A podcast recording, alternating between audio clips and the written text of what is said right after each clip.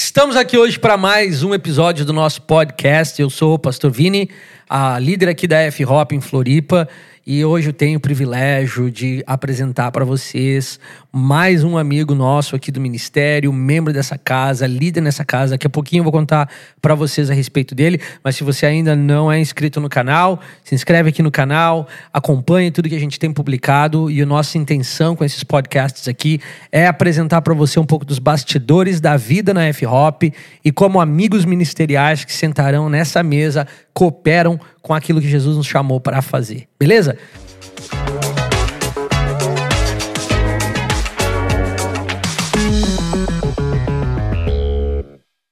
Então hoje eu tenho aqui Shalom. Não é apelido, não é sobrenome, não é o jeito que a mamãe te chama, é teu nome mesmo. Shalom. Mas eu não vou me arriscar a falar o teu sobrenome. Shalom Shalom Kiljander. Kiljander. É. Beleza, Shalom. Bem-vindo à nossa conversa, ao nosso podcast. O Shalom, casado com a Camila, estão aqui há quase dois anos. Quase dois anos. Quase dois anos é, nessa jornada. Te apresenta, fala um pouquinho de quem você é, o que, que você faz aqui, e aí a conversa desenrola. Então, eu sou Shalom. é, Faz um ano e dez meses que a gente chegou aqui em Floripa. A gente, eu e minha esposa, nascemos no interior do Paraná, numa cidade chamada Laranjeiras do Sul. Lá nós servimos a nossa igreja local é, durante toda a nossa vida e desde 2012 de maneira integral, é, onde nós servimos toda aquela casa e tínhamos uma sala de oração lá. E então depois Deus nos transicionou aqui para Florianópolis e desde então temos liderado o Fascinação, que é uma das escolas que a gente tem aqui, presenciais, que duram cinco meses e recebe alunos do Brasil todo e inclusive da América do Sul. Essa turma a gente tem uma menina do Chile estudando aqui com a gente. E, aí, e servimos aqui na sala de oração também, eu como músico e a Camila como líder de intercessão.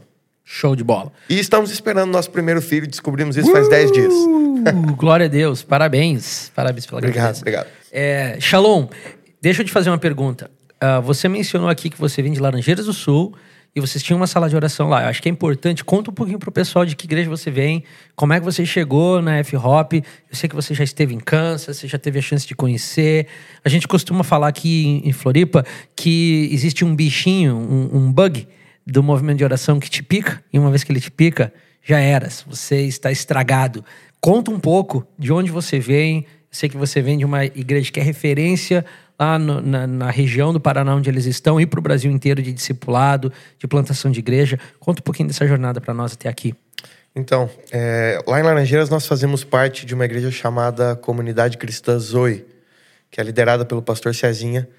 E eu sou desde criança, desde que nasci eu faço parte dessa igreja. A Camila lá se converteu já depois da vida adulta e desde então a gente tem servido lá.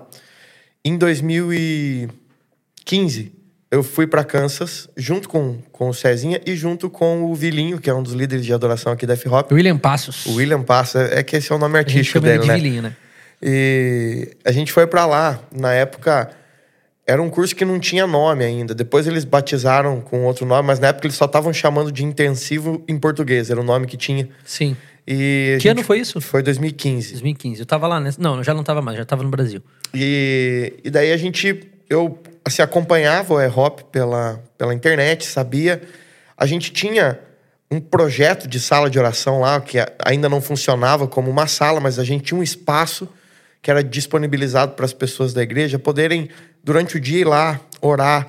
Mas a gente não tinha turno com os músicos e com líderes de intercessão. E em 2015 a gente foi para lá, participou desse, desse intensivo. É, junto com o intensivo teve um evento lá chamado Passion. E a gente participou do evento e do intensivo. E então quando a gente voltou, Ah, era a conferência Passion for Jesus. isso, isso, essa mesmo. Ela aconteceu antes do Sim. intensivo e depois, acho que foram, não lembro se oito ou dez dias de intensivo. E a gente voltou com o que a gente tinha aprovado lá e a gente iniciou dentro daquele espaço que a gente já tinha dentro da igreja, agora implantando esse esse formato da sala de oração com música e adoração é, e intercessão acontecendo ao mesmo tempo. Então a gente começou ali, no princípio, no início só eu, o Cezinha e a Camila mesmo fazendo. E aos poucos a gente foi incluindo os outros músicos, os outros intercessores da igreja, e a sala de oração começou a a tomar forma.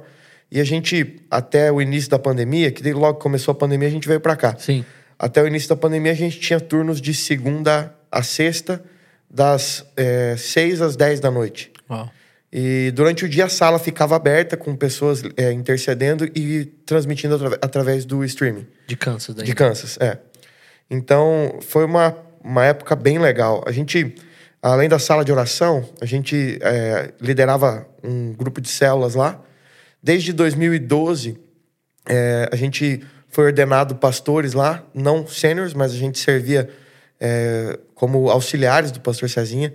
E nesse período, a gente também plantou uma igreja em uma cidade vizinha, a Laranjeiras, que fica a 30 quilômetros de Laranjeiras. Então, a gente ia basicamente uh, todo dia, ou a maior parte da semana, ia para lá, ficava durante o dia e voltava para casa em Laranjeiras. Nós ficamos quatro anos servindo lá. Uau. E transicionamos essa igreja para um casal de discípulos que caminhava conosco e que depois também de caminharem e irem para o seminário, eles também foram ordenados lá e a gente voltou a ficar só em Laranjeiras. E daí, nesse tempo, como você bem falou, é, a gente foi mordido por esse bichinho do, do movimento de oração e o nosso coração foi cada vez mais se inclinando para esse lugar, é, tomando gosto por isso e era o espaço da igreja e o, e o lugar onde a gente mais gastava tempo do nosso dia era dentro da sala de oração lá. Então, nós sempre vínhamos tirar férias aqui em Floripa, já fazia alguns anos, desde 2016 a gente vinha tirar férias aqui. E todas as vezes que a gente vinha de férias, a gente ia na igreja, ia na, na sala de oração, passar um tempo nos turnos, é, ia nos cultos aos domingos e também vinha para visitar alguns amigos que a gente tinha, que faziam parte da igreja e já moravam aqui. E em 2020, início de 2020, depois de um longo processo que Deus vinha falando conosco a respeito de uma mudança na nossa vida, e a gente estava na sala de oração ali, no último, último dia de férias nosso aqui. É, à tarde a gente estava ali, ficamos a tarde toda, e quando voltamos para o apartamento, a gente conversou sobre como Deus havia falado conosco a respeito de, dessa mudança que a gente estava entendendo que aconteceria. E que até aquele momento a gente não sabia que era uma mudança geográfica. A gente encontrou ela dessa maneira ali. A gente achava que seria um outro tipo de mudança. E naquele dia Deus falou tanto comigo quanto com a Camila a respeito dessa mudança ser geográfica e de ter a ver com Florianópolis e de ter a ver com a F-Hop. Sim. E então nós voltamos para Laranjeiras, conversamos com o pastor Cezinha, compartilhamos com ele o que tinha acontecido. Naquele momento ele compartilhou conosco que Deus havia falado com ele também a respeito dessa mudança. Então a gente teve toda a confirmação ali de que Deus estava nos movendo para cá.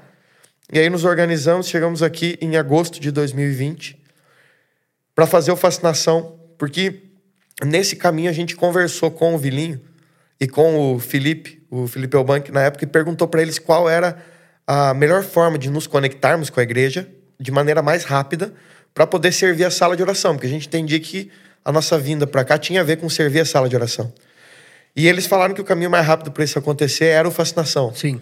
Então, a gente correu para conseguir fazer a inscrição.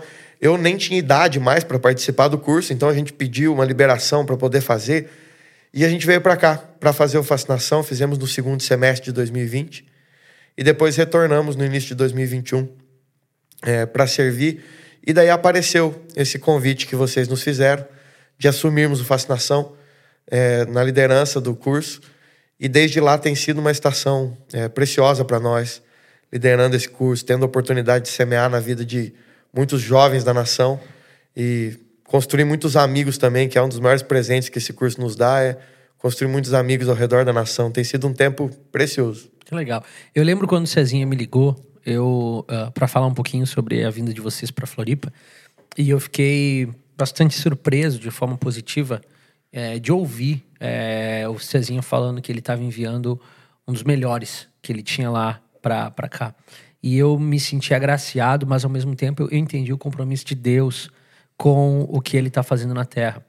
É, no início do, do, da nossa caminhada aqui em Floripa, nós orávamos, Deus, onde estão aqueles que estão prontos, que o coração deles já arde por isso, que o coração deles já queima por isso, mas a gente não os conectou ainda com essa casa e com o propósito que a gente está fazendo, traz eles até nós. E vocês são um desses casais e outros solteiros também que vieram ao longo dos anos e que quando chegam parece que já conhecemos há muitos anos, porque nos sentamos aos pés de Jesus com o mesmo coração no nosso lugar íntimo, na nossa vida, né? E aí você mencionou aí, no meio da sua fala, que vocês se tornaram líderes da, do Fascinação.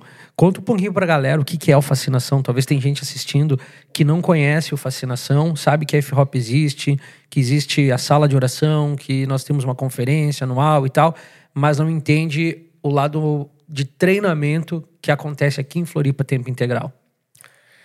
Então, aqui na, na F-Hop, além da igreja, a gente tem é, uma base missionária que se propõe, é, dentro das escolas que a gente tem aqui, a treinar é, jovens e, e, e jovens adultos que tenham esse anseio no seu coração de crescer em devoção e conhecimento do Senhor. E dentre as escolas que a gente tem aqui, a gente tem o Fascinação, que é uma escola de cinco meses que tem o propósito principal voltado para um lugar de devoção, de conhecimento do Senhor, de crescimento no seu conhecimento da palavra.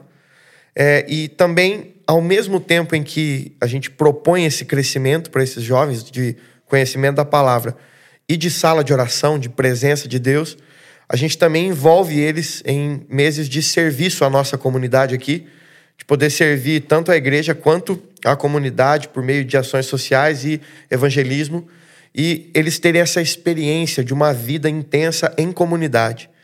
Então, são cinco meses onde, de fato, eles vivem intensamente toda essa experiência, literalmente manhã, tarde e noite, tendo aula todos os dias, tendo momentos na sala de oração todos os dias. Eles são acompanhados em discipulado aqui.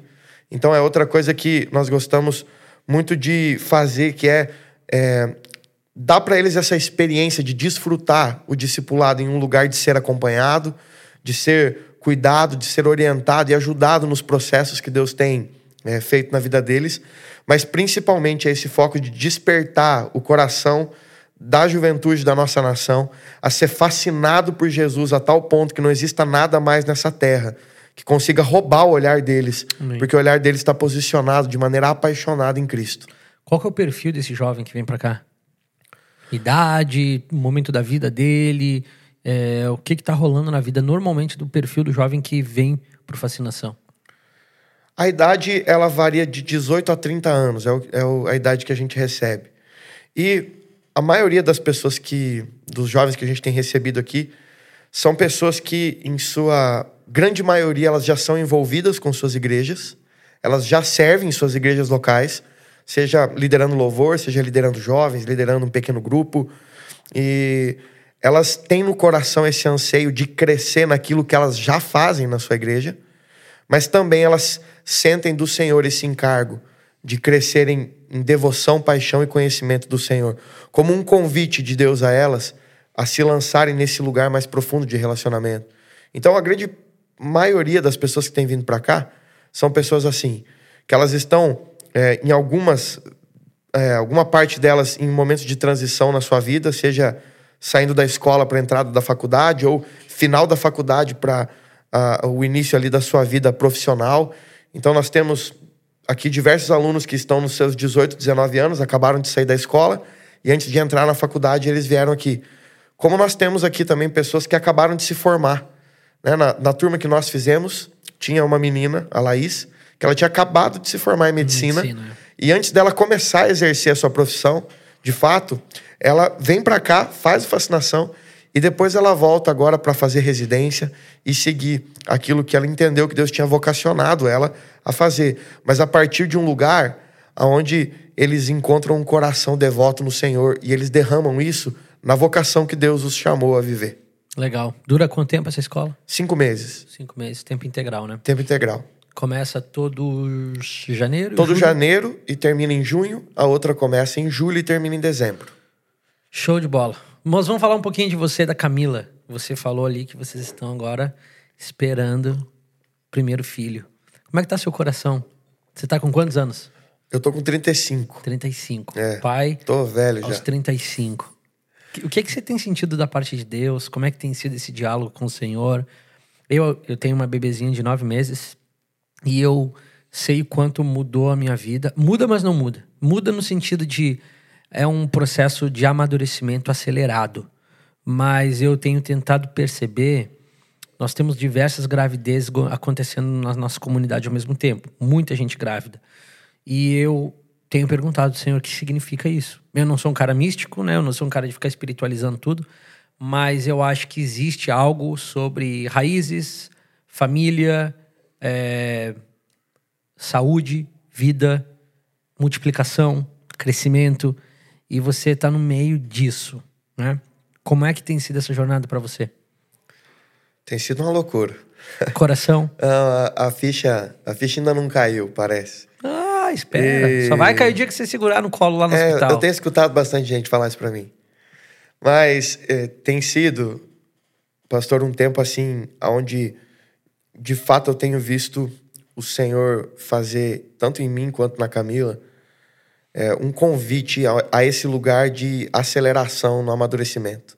É bem o que você falou.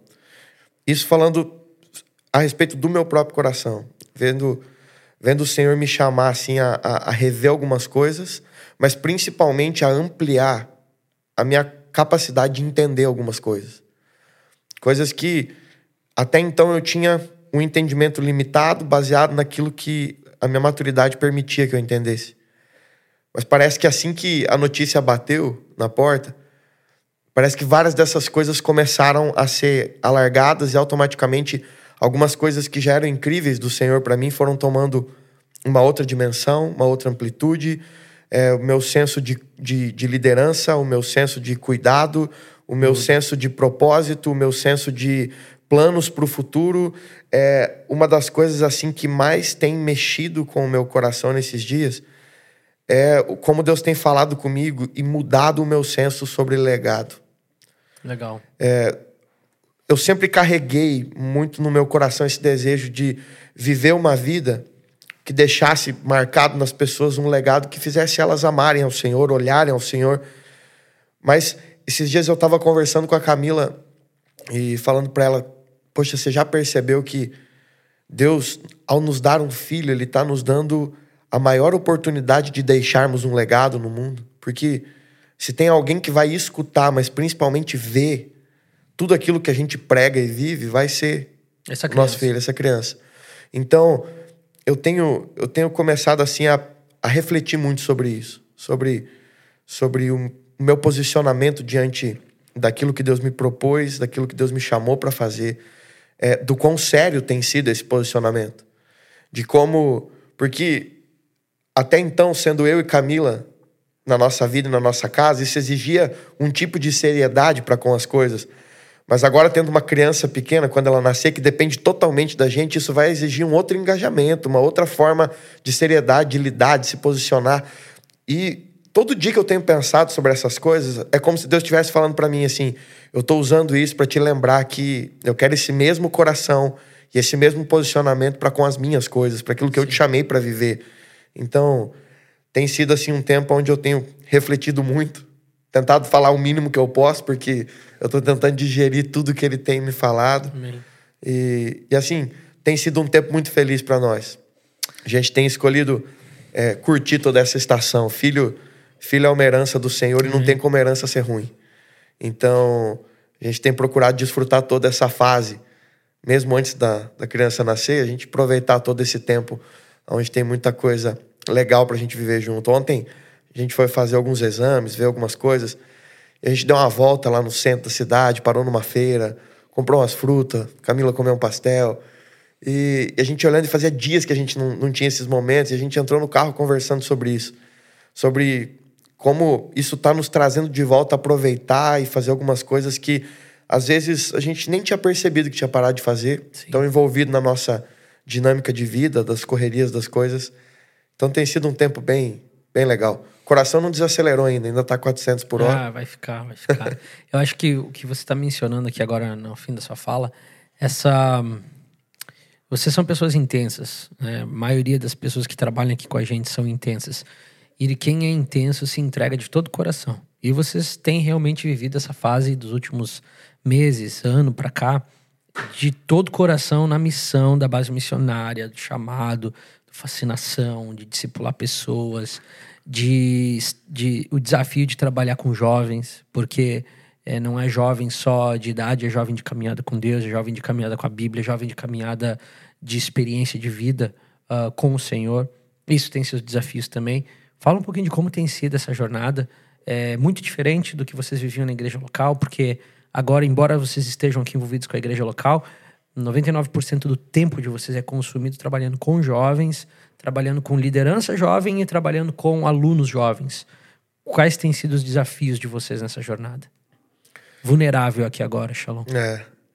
Eu acho que, assim, é diferente no formato, é, mas não na, na intensidade. Eu acho que é, isso era uma coisa que a gente é já É diferente vivia. nos problemas? De certa forma, não. Eu acho que talvez eles tenham a mesma raiz, eles, eles são de uma mesma essência, eles só vestem uma roupa diferente. Mas, como, como a gente sempre trabalhou muito liderando pessoas, a gente sempre serviu dessa forma, então, liderar a escola, ela trouxe esse desafio para nós de liderar uma escola no sentido acadêmico da palavra, de gerir essas, essas dinâmicas de organização, de organização de matérias, de construção de matérias, de pensar matérias que funcionam, que não funcionam, que se adequam, que não se adequam, e, e, e você pensar nesse tipo estrutural e administrativo de pensamento. Isso foi bastante novo para nós, nesse lugar. Sim. E foi muito desafiador. É, liderar uma, uma equipe não só com um olhar pastoral, e isso tem sido desafiador até agora. Liderar uma equipe não só com um olhar pastoral, mas com um olhar administrativo, com um olhar funcional, estrutural. Sim.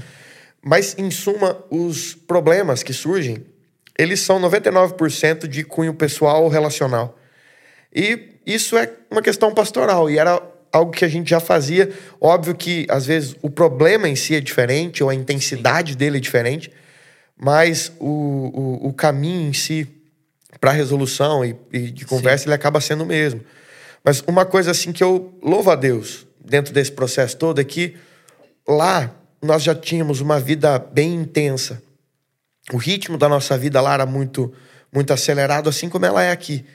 Então, graças a Deus, isso foi uma coisa assim que para nós não foi tão difícil de nos encaixar, adaptar, né? de nos adaptar, porque já era uma coisa que a gente vivia lá, assim, dormia tarde, acordava cedo, estava envolvido todos os dias da semana, por mais que oficialmente não tínhamos coisas todo dia da semana, mas sempre aparecia algum tipo de, de imprevisto, alguma coisa, e você estava ali de fim de semana, feriado, sempre disponível, envolvido com as, as dinâmicas da igreja. E uma outra coisa é que eu acho assim, intensidade é uma coisa que a gente sempre gostou de carregar como, como um princípio da nossa vida. É... Ah, mas a gravidez vai te mostrar o quão intensa ela é também. É, não, eu tô, eu tô me preparando né, para ela. Eu tô me preparando para aumentar a é, intensidade. Isso aí. e, mas a gente, a gente sempre partiu da seguinte ideia: biblicamente, você nunca, você nunca vê Deus dar uma opção de que nós pudéssemos amar Ele com um amor que não fosse intenso. É, o amor que Ele nos chamou a ter, o amor que Ele nos chama a desenvolver ao longo da nossa vida, é um amor que vai tomar todo o nosso coração, toda a nossa alma, toda a nossa força, todo o nosso entendimento. Crônicas vai dizer que o olhar dele passeia por toda a terra procurando corações que são totalmente dele.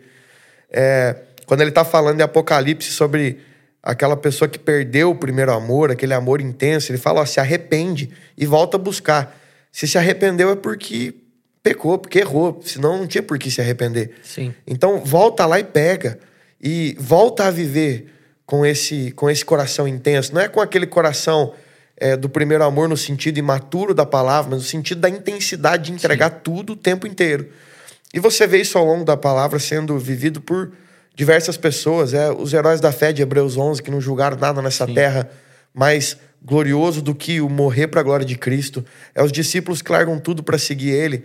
É Davi trazendo a arca para Jerusalém, que não apenas carrega ela sobre os ombros como era mandado, mas a cada seis passos sacrifica é, dezenas de animais e no total são quase 120 mil animais sacrificados no trajeto da arca. Ah, dava um churrasco, hein? Poxa, velho. Rapaz. Não, Imagina, dava para fazer alguma festa com todos aqueles anos. Shalom, e como lidar com o desgaste emocional, relacional, é, físico durante a intensidade que vem do lugar de amor. Sim. Mas nós somos homens e, e somos fracos, não só na nossa busca, é, também na nossa carne.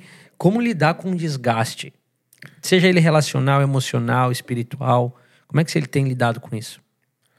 Olha, eu não, eu não sei se esse é o único caminho, mas é o caminho que eu sei e que tem dado certo para mim.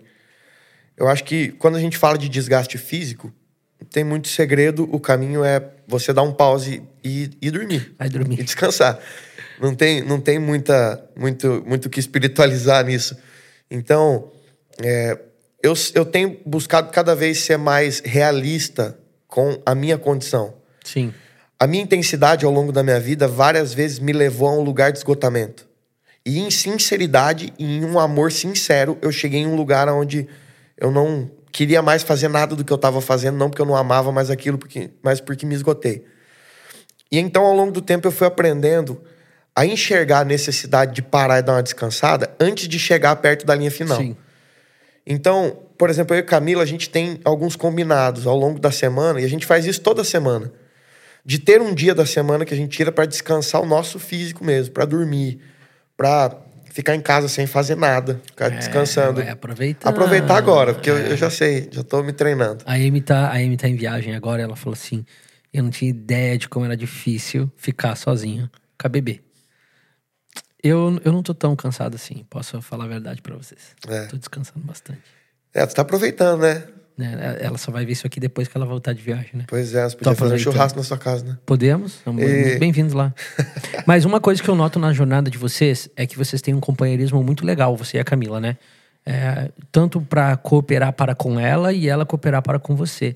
Isso contribui muito, né? A amizade dentro do relacionamento. Muito. É, eu acho que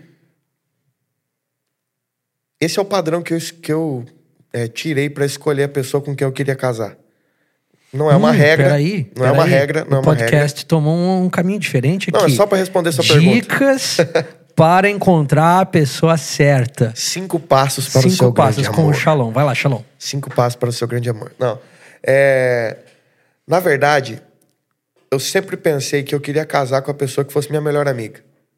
Isso foi sempre assim, tipo, o parâmetro que eu usei para procurar foi isso. Eu tô imaginando o rostinho da Camila assistindo esse podcast agora. Então- olho cheio de lágrima. Mas eu falo isso para todo mundo, ela tá o Ah, tempo inteiro escutando. bonitinho. E, e tanto assim que é, a gente não tinha aquela, aquela pira que todo mundo tem, às vezes, não, porque nós temos que tirar um tempo para orar. pra- Sim. E, e a gente gastou um tempo para crescer em amizade. E literalmente foi um tempo. A gente começou, assim, intencionalmente a, a desenvolver nossa amizade em setembro. Nós começamos a namorar em março do outro ano. E a gente começou a crescer nesse lugar de amizade. Então, é, quando a gente casou, eu sou presenteado de ter na mesma pessoa a minha esposa e a minha melhor amiga. Então, com certeza, desenvolver essas dinâmicas da nossa vida, tendo essa realidade no nosso relacionamento, é algo precioso demais para mim. E, e para ela também. A gente consegue encontrar esse descanso físico e encontrar os dois, um, um- um ajudando o outro, porque a gente tem esse dia combinado, mas tem vezes que a gente cansa antes da hora. E às vezes um fala pro outro assim, ó, é, vai lá deitar, dormir, deixa que eu faça as coisas. Então, agora ela tá no momento que ela tá com bastante sono por causa da gravidez. Ah. e ela recebeu, é, a- as meninas do, do, do Fascinação estão indo lá em casa, separado por grupos. E ela recebeu segunda noite e terça noite, um grupo de meninas. E então ela tava com a pia cheia de louça, assim, ela queria lavar, porque ela dizia pra mim que aquilo era uma sujeira que ela tinha gerado com as meninas, e não tinha a ver comigo. Só que eu percebi que ela tava muito cansada. Peraí, funciona isso? Funciona, rapaz. Lá em casa eu não tenho essa possibilidade. Lá tá na pia é minha, velho. Não importa quem fez. Não, daí, aí, rapaz, se eu escolhi, não tem, daí. Não tem, né? É. Você, você devia ter ter negociado, negociado antes de acer- melhor acertar antes. o contrato. É. Mas daí eu falei pra ela assim, ó, vai dormir. E ela tentou insistir comigo várias vezes. Eu falei, ó, não, vai descansar, deixa que eu limpo isso aqui. E, e porque é muito desse lugar onde nós dois já estivemos em um lugar onde a estafa dominou nosso Sim. coração. Então nós dois nos cuidamos para que nós não voltemos a esse lugar. Sim. E um- uma outra coisa que tem nos ajudado muito, além dessa, dessa questão de sabermos que toda semana a gente precisa de um tempo para descansar fisicamente, é a gente encontrar um, um encontro. É, encontrar um encontro é ótimo. Encontrar um descanso dentro de um lugar de relacionamento de discipulado. Para nós tem sido, desde que o discipulado foi apresentado a nós, até hoje, tem sido um alívio poder saber que há um lugar onde nós podemos nos expor quando o nosso emocional está transbordando, que há alguém que pode nos ouvir, nos aconselhar, conversar conosco, que há alguém que de fato tem caminhado conosco, não apenas em um relacionamento de sou líder, você é discípulo, mas uma pessoa que tem sido um amigo precioso para nós.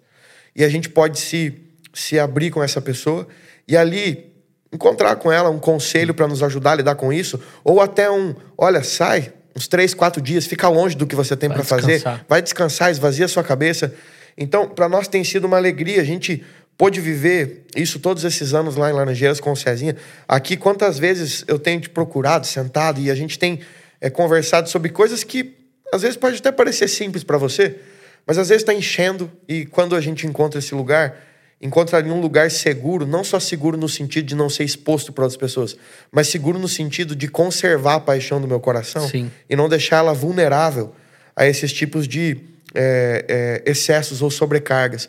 Então, para nós, basicamente, esses são os dois caminhos que a gente encontrou para lidar com isso sem cair em um lugar onde a nossa intensidade nos sufoque. Legal. Não, você estava mencionando no início ali da fala sobre esse assunto. É... Eu já ouvi algumas pessoas falando que ah, o sonho para encontrar alguém é uma pessoa que vai orar comigo todos os dias, vai ler a Bíblia comigo e tal.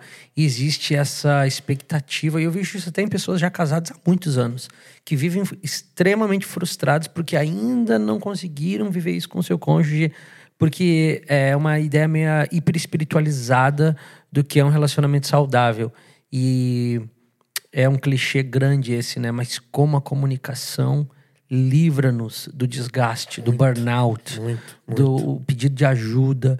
É aquela boia que chega no meio do oceano, você tá quase afundando e alguém joga uma boia para te segurar. É. é. legal, eu acho muito bom. Eu vejo você e a Camila sendo muito parceiros mesmo nessa caminhada.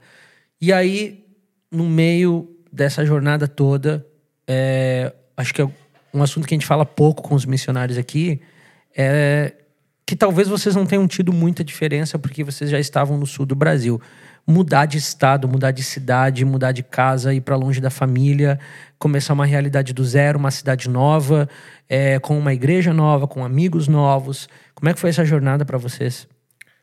Foi um desafio. É, eu acho que talvez culturalmente a gente não sentiu tanto como algumas outras pessoas que a gente tem aqui que vieram do Nordeste, do Norte do Brasil. Porque, de certa forma, a cultura aqui no Sul, por mais que ela tenha suas peculiaridades em cada um dos três estados, ela é bem semelhante em grande parte. Eu acho que talvez tenha cultura de cidade pequena para cidade grande, talvez. Tem, tem. Diferença. Isso, isso tem muito. É, é, mas eu acho assim, que para nós isso foi literalmente tudo novo, porque a gente nunca tinha morado fora de Laranjeiras. É, eu morei na casa da minha mãe, a Camila morou na casa da mãe dela até o nosso casamento. A gente saiu da casa dos nossos pais para morar juntos quando casamos. Então, a gente cresceu, viveu a nossa vida toda em Laranjeiras, que é uma cidade incrível, é, amo aquele lugar, é uma cidade muito gostosa. E ela tem as características, as peculiaridades de uma cidade pequena. A gente passava por cidade grande passeando, mas a gente nunca tinha morado em uma cidade grande. Então, teve todos esses, esses desafios de, pela primeira vez, nós morarmos longe da nossa família pela primeira vez nós morarmos longe dos amigos que nós tivemos a vida toda, nós nunca tivemos outros amigos, a não ser o que nós construímos ali naquele lugar. De pela primeira vez morarmos longe assim do, de todo o projeto de vida que a gente tinha desenhado, porque até então a gente nunca tinha planejado ir embora de Laranjeiras. E, e a gente chegar em um lugar onde a gente precisa, é, talvez, despertar dentro de nós um, um, um senso que a gente não tinha tido até então, que é aquele de ir começar a fazer amizade com todo mundo em um lugar onde a gente não tinha amizade com praticamente ninguém. Sim. E, e além disso, a gente vindo de, um, de uma cidade, uma cultura de cidade pequena, se adaptar com toda a questão de cidade grande, com o trânsito, a Camila se perde aqui até hoje. ela pega as ruas que não deve e tal. E a gente passando por toda essa essa mudança, mas com certeza para mim o maior desafio de todos foi o de, de ficar longe das, das pessoas que, que a gente ama e que sempre estiveram perto de nós. Não só a família, mas é, os amigos preciosos que a gente sempre teve lá. Isso com certeza, desde que chegamos aqui, foram, foi a, o desafio mais intenso que a gente enfrentou. Assim, de às vezes dias que estávamos sozinhos, depois de uma semana intensa, cansativa e às vezes difícil, uma semana que a gente teve que resolver muito problema. E a gente chegar fim de semana em casa, nós dois, a gente olhava um pra cara do outro e falava, cara, hoje era um dia que a gente queria estar com todo esse povo. Então deixa eu, deixa eu entender aqui. Vocês recarregam a bateria com pessoas? Ou não necessariamente? Não necessariamente. Tem vezes que é. Mas é, tem vezes que a gente recarrega só nós dois. E tem vezes que a gente recarrega sozinho. Vai cada um pra um canto e, e a gente nem fica junto. Mas, é, com certeza, uma coisa que a gente gosta muito de fazer é acender a churrasqueira, assar uma carne, Um hambúrguer. receber vários amigos e ficar ali conversando, dando risada. Sim. Então, isso é uma coisa que a gente fazia muito lá. E do grupo de amigos ali que vocês têm mais próximos, vocês eram, eram os únicos ainda sem filho, né? Eram os, Daqui os de únicos. Floripa, Aham. dos amigos. Os únicos. É. Então, todos os outros já, dos casados, né? É. Todos os outros já, já tinham filhos. E, e assim, a- agora, graças a Deus, o Senhor nos presenteou com, com várias pessoas, vários amigos Legal. preciosos que a gente é, tem conseguido partilhar esses momentos, recarregar com eles, é, fazer almoço de domingo, ter esses, esses lugares onde você tem essa sensação de família e você tá junto com eles. Ainda que a gente sente saudade do povo de lá e, e talvez a gente vai sentir a vida toda porque a gente ama eles. Tu tá falando isso só pra agradar eles, eu sei. Não, é porque a gente ama tu, mesmo. Quando tá desligado, tu não fala isso pra nós. Não, é que eu sou mentiroso ao vivo. É, Corta e manda pro E- Cezinha essa parte aqui, por favor. e daí. E, e, e daí, assim, a gente consegue. Perdeu até, perdeu até o- o, fio da Eu meada tô aqui. tentando lembrar aqui. Eu achei que nós tínhamos voltado a falar de relacionamento. E a gente encontra aqui, hoje, graças a Deus, um grupo precioso de amigos onde a gente tem esses momentos para para recarregar também. E, e hoje já é bem mais tranquilo, assim, essas diferenças da, Já da passou, adaptação. né? Já, Já passou, passou, é. já passou. Cara, você lidera uma escola que, que, cujo um dos pilares dela é a vida na sala de oração e a partir da sala de oração.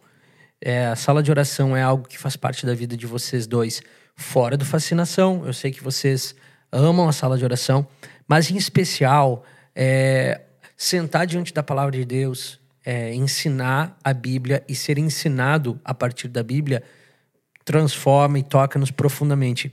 E um dos elementos a mais que a gente tem aqui é quando na nossa individualidade a gente vê alunos e missionários que sentam na, na sala de oração com sua Bíblia aberta e são transformados a partir daquela experiência de cantar a Bíblia, de orar a Bíblia, de, de ouvir a Bíblia sendo cantada sobre si.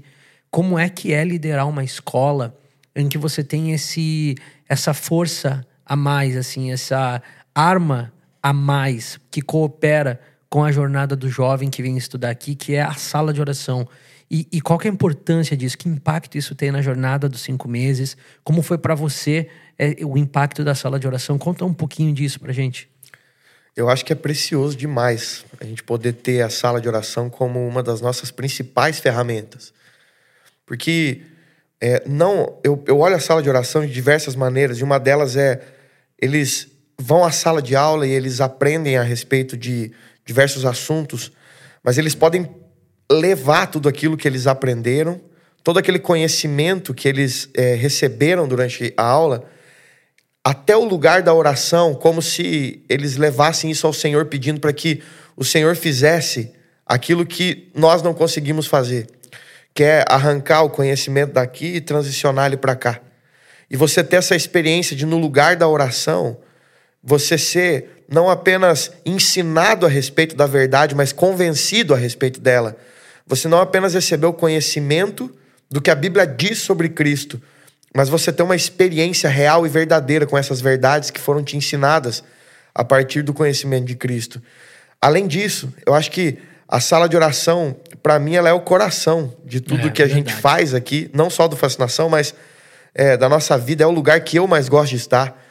é o lugar que os alunos, a grande maioria deles, quando está terminando o curso, é o lugar que eles mais gostam, é o lugar que eles mais falam que vão sentir saudade quando Sim. voltarem para suas igrejas. Porque eu penso que ali, muito além de apenas ser um lugar de relacionamento com Deus, onde nós vamos nos encontrar com o Senhor, eu acho que a dinâmica da sala ela nos ensina a encontrarmos o Senhor não apenas nas nossas sensações, ou nos nossos sentimentos, ou nas nossas experiências, mas a encontrá-lo na palavra, Amém. a encontrá-lo nas verdades que a palavra diz sobre ele. A, a sala de oração ela nos desperta a duas coisas que para mim são pilares que eu nunca mais vou deixar de ter na minha vida, que é o de você orar ou cantar a partir do que as escrituras dizem e não necessariamente a partir do que nós estamos sentindo. Sim. Partindo sempre daquela ideia de que quando eu oro a palavra, não tem como eu orar errado. Sim. Quando eu canto a palavra, não tem como eu cantar errado. Então, eu, eu me movo nesse lugar intencionalmente em crescer, orando o que as escrituras dizem, é, cantando o que as escrituras dizem. Como você mesmo fala sobre as orações apostólicas, elas são um catálogo de orações que já tem o sim de Deus. Então, quando você ora aquilo, você já está orando uma oração que foi respondida positivamente pelo Senhor. Sim. Então, eu vejo esse lugar assim, é, não apenas despertando o nosso coração em amar o Senhor em uma devoção extrema e entregue intensamente, mas a levar essa devoção a viver de uma maneira sustentável, mas também a viver de uma maneira sincera e obediente ao que a palavra diz, baseado no que a palavra tem é, é falado a respeito do Senhor e não só talvez em delírios que as nossas sensações e paixões possam nos levar a falar ou cantar, mas a gente tem um prumo onde isso é alinhado, onde isso é direcionado, porque quanto mais fundamentado isso está na verdade do Evangelho, na minha opinião, mais fácil é essa paixão ser durável, sustentável Sim. e ela ainda crescer, ainda mais, vez após vez, porque é a própria palavra que nos desperta o, o, o anseio, a paixão e o desejo. Então, quanto mais essa palavra me alimenta, mais desejo eu tenho de me lançar sobre ela. Para mim, uma figura da sala de oração é, não, não no, no, nosso praticar da sala de oração, mas do que eu sinto que Deus faz conosco, é o texto de Lucas sobre os dois caminhantes de Emaús quando se encontram com Jesus. Uhum. Eles estão andando ali e eles falam para Jesus: é, só você não sabe o que, que aconteceu? E então Jesus começa a falar para eles a respeito de si mesmo. Uhum. E ele vai caminhando naquele lugar, falando a respeito de si mesmo. E para mim a sala de oração é muito esse lugar aonde quanto mais eu cresço em orar a palavra, em cantar a palavra e meditar na palavra, eu estou crescendo nesse lugar aonde Cristo senta do meu lado e fala para mim a respeito dele mesmo. Sim. Aonde ele canta a respeito dele mesmo, aonde ele me ensina a respeito dele mesmo. A sala de gostei, a sala de oração é o caminho de Emaús, então assim, nesse sentido de você chega como está e senta, abre a Bíblia e você é cantado para você e contado para você a história de Deus. E de repente os seus olhos são abertos, O coração queima. o coração queima e Legal. você sai dali. Você tem alguma experiência que você lembra, é, grande ou pequena, ou, ou pode ser insignificante para os outros, mas que para você te tocou e você se sentiu encorajado de uma experiência da sala de oração? Ah, eu tenho várias. As minhas experiências, quase 100%, elas são assim extremamente internas e em silêncio. Sim. Eu não, eu não tenho experiências assim normalmente que chamam a atenção das pessoas. Sai gritando. É, normalmente eu tô chorando quietinho na minha cadeira e quase ninguém tá percebendo. É, mas sexta-feira, para mim, a última sexta-feira, ela foi um dia muito, muito peculiar, assim.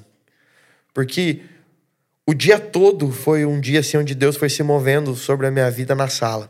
E por mais que a gente terminou sexta-feira com aquela, com aquela vigília não marcada, Sim, o que, que rolou? E- Fala pra galera aí, que tem gente que não sabe. Não, gente, o que aconteceu foi que na última sexta-feira, o nosso último turno começou às 8 e deveria terminar às 10.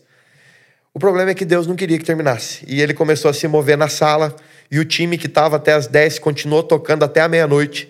E de repente, outras pessoas começaram a chegar, outros músicos, cantores, líderes, e a galera começou a trocar. E os times ali em cima, e intercessores vieram, e a sala foi enchendo, e os alunos foram para lá, e resumindo, a gente ficou até 5 horas da manhã. O turno que começou às 8 foi acabar 5 horas da manhã. Que incrível. E Deus nos visitou de uma maneira assim que fazia alguns meses que eu não sentia aquilo, que eu não provava. Tu sente, tu sente que o Senhor, então, ah, aproveita aquele ambiente da sala de oração para calibrar teu coração, calibrar Totalmente. tuas emoções, calibrar teus olhos. Totalmente. É, sexta para mim foi um dia assim. Nós temos é, com o time do Fascinação dois turnos na sexta. Um das duas às quatro e outro das seis às oito.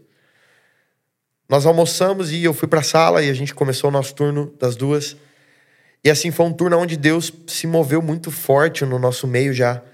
E eu senti ele falando muito forte ao meu coração ali, algumas coisas de alinhamento ao meu coração. Enquanto as, as pessoas, os alunos estavam intercedendo sobre alguns assuntos, eu senti que muitas daquelas intercessões Deus estava falando pessoalmente comigo.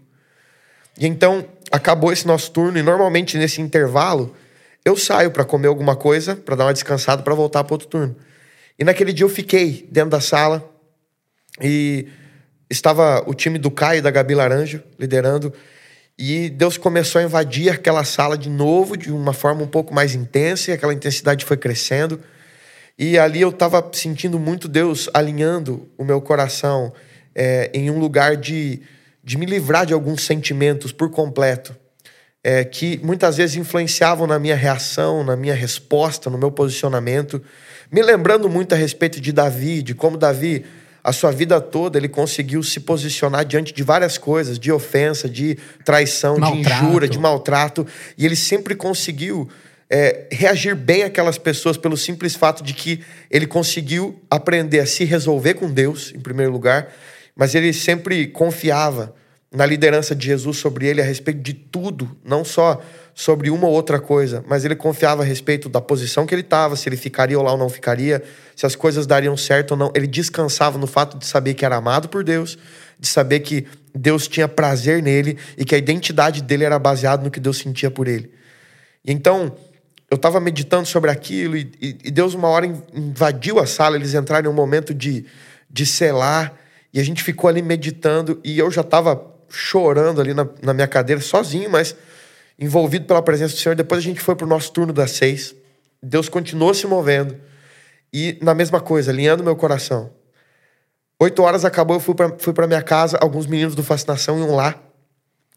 E quando acabou, eles saíram, eu peguei meu celular e eu vi a mensagem de que estava acontecendo alguma coisa. E então eu volto para a sala. E daí, o que acontece ali, desde a hora que eu cheguei até a hora que depois eu subo para tocar no final da vigília, é assim, um, um terminar intenso, forte, em algumas horas até doloroso daquilo que Deus estava alinhando dentro do Sim. meu coração. Então, por isso que eu acho que a sala de oração é muito isso que você falou. É, não é só um calibrar, mas tem horas que ele vem, de fato, assim, como um, com um prumo, arrancando coisa fora, deixando outras que estavam fora do lugar sendo colocadas no lugar. E para mim, as experiências mais incríveis que eu tenho tido com o Senhor são experiências desse, desse tipo. É, porque talvez são as que eu mais gosto de ter. É, eu tenho visto pessoas ter várias outras experiências, de escutarem o Senhor audivelmente, de serem tocadas. Na vigília mesmo, nós tivemos pessoas que ficaram ali mais de horas em uma mesma posição, chorando, orando É. em línguas, sem parar, elas não conseguiam sair daquele É. lugar. E, e foi precioso ver aquele mover, ver aquela, aquela experiência tomando a sala daquele jeito. Assim, o meu coração saiu dali que. A hora que acabou, eu fui para casa com aquela sensação, cara, não queria nem que tivesse acabado. Eu queria que tivesse continuado isso aqui. E, e tenho orado para que cada vez a gente possa provar isso nesse lugar. Porque com certeza a sala de oração é um lugar que nos proporciona experiências como essas. Amém. E, Shalom, tendo falado então disso tudo, falado de jovens, fascinação, intensivo, sala de oração, Deus, um tema que tem sido bastante falado ultimamente é avivamento, né?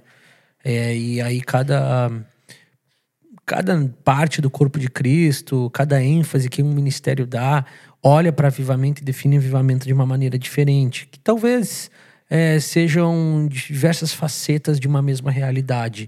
Né? Não que seja um, só uma- um ponto de vista certo, outro está errado.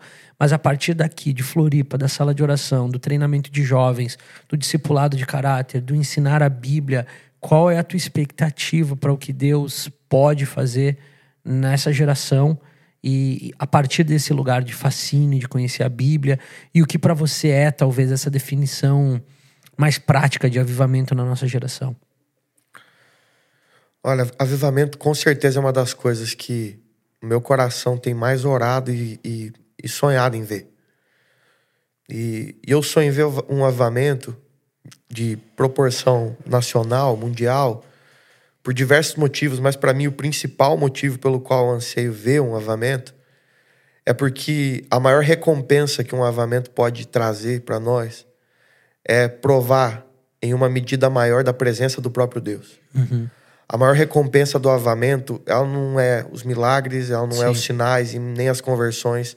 A maior recompensa do avamento é a presença do próprio Deus que nós podemos desfrutar ali em uma medida que não provamos antes. É, que vai gerar o restante, Isso. né? Vai gerar O resto é só a consequência. salvação e tal. Exato.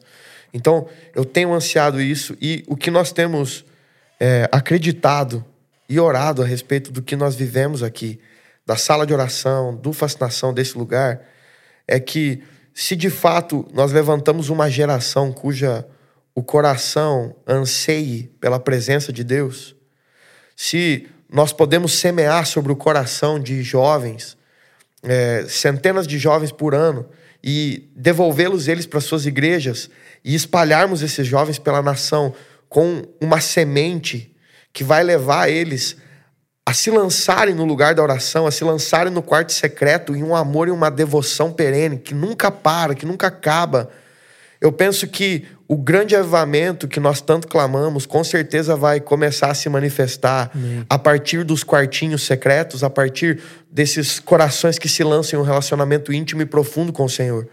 Uma das aulas que nós temos aqui, é, que se chama Construtores de Altar, ela fala muito a respeito desses que decidiram escolher esse estilo de vida para si.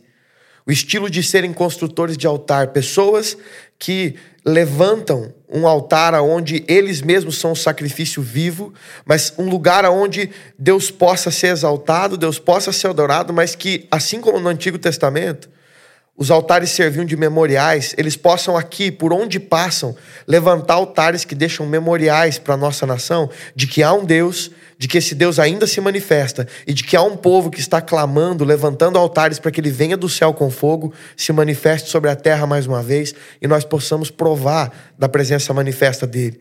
Eu creio que avivamento ele acontece a partir do quarto de oração ele acontece a partir de um grupo de pessoas que aprendeu a amar e se devotar ao Senhor no lugar da oração. Uhum. Então essas pessoas juntas começam agora a clamar por isso, e então isso vai tomando proporções cada vez maiores. E quando o Senhor encontra aqui na terra um grupo de pessoas que está dispostas a ser o receptáculo desses desejos e anseios do coração dele e viver para ver isso acontecer, eu penso que esse é o momento onde ele invade a terra com um avivamento. Mas eu creio que ele precisa, antes de tudo isso, encontrar pessoas que anseiam ele mais do que qualquer outra coisa.